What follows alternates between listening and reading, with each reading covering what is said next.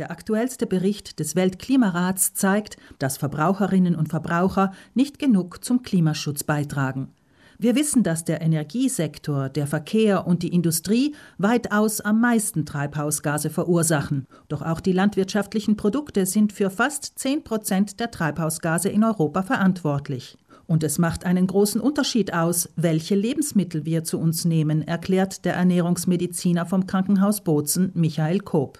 Der größte Treibhausgasproduzent unter den Nahrungsmitteln ist sicherlich das Rindfleisch und auch Milch und Milchprodukte, da diese ja durch Rinder produziert werden und, und diese Rinder bilden auch Treibhausgase natürlich im besten Falle auf der Alm oder im schlechteren Fall in den großen Massentierhaltungen. Ein Kilogramm Rindfleisch erzeugt bei seiner Herstellung laut Deutschem Institut für Energie- und Umweltforschung in Heidelberg IFOI im Schnitt ein Äquivalent von gut 12 Kilogramm CO2.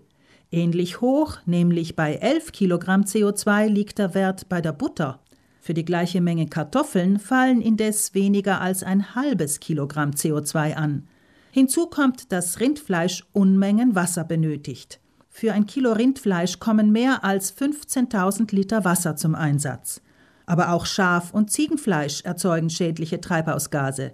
Coop Rinder und Schafe sind Wiederkäuer. Durch dieses ihr äh, spezielle Magen-Darm-System wird das Essen fermentiert und äh, große Mengen an dem gefährlichen Treibhausgas Methan wird ausgerülpst und gelangt somit in die Atmosphäre. Zudem sei das Treibhausgas zu berücksichtigen, das durch den Anbau und den Transport von meist importierten Futtermitteln entsteht, ergänzt Coop. Obwohl Konsumentinnen und Konsumenten schon länger über dieses Problem Bescheid wissen, wird in Europa weiterhin zu viel Fleisch gegessen. Weltweit hat sich der Fleischkonsum in den letzten 20 Jahren sogar verdoppelt. Auch in Südtirol gaben bei einer Erhebung des Landesstatistikinstituts Astat 2019 fast die Hälfte der Bevölkerung an, ein paar Mal pro Woche Rindfleisch zu essen. Coop wir müssen auch denken, dass das Eiweiß, das in Muskel der Kuh oder in der Milch der Kuh vorkommt, ja durch pflanzliche Nahrung meistens aufgenommen wird. Wir haben auch eine sehr schlechte Eiweißkonversion eigentlich. Das heißt, das Eiweiß, das wir im Rindfleisch wiederfinden, da sind 97 Prozent vom Eiweiß während der Produktion verloren gegangen. Das heißt, zum Beispiel 100 Kilogramm Eiweiß, das Tiere zu sich nehmen, bleiben schlussendlich nur drei Kilo Eiweiß im Fleisch, äh, wenn wir es jetzt auf eine Einheit beziehen.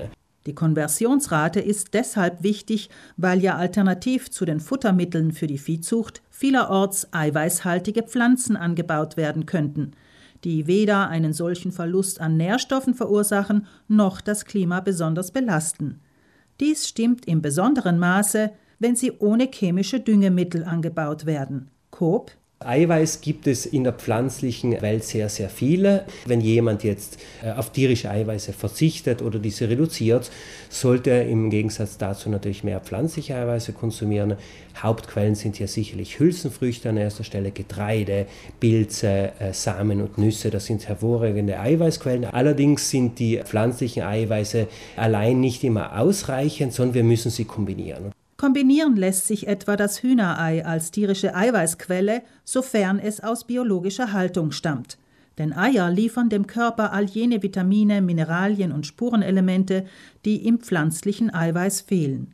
Dazu zählen vor allem das Vitamin B12 und Eisen. Deshalb ist das Ei bei etlichen Veganern die Ausnahme von der Regel, keine tierischen Produkte zu sich zu nehmen auf diese Weise vermeiden die sogenannten Veganer, Nahrungsergänzungsmittel zu schlucken. Im Wort Veganer enthalten ist eben das englische Wort Egg, das Ei bedeutet. Das Fleisch aus dem eigenen Speiseplan zu verbannen bedeutet, neue Gerichte auszuprobieren. Im Internet gibt es jede Menge Anregungen. Und das bringt letztlich auch einen neuen und spannenden Wind in die Küche.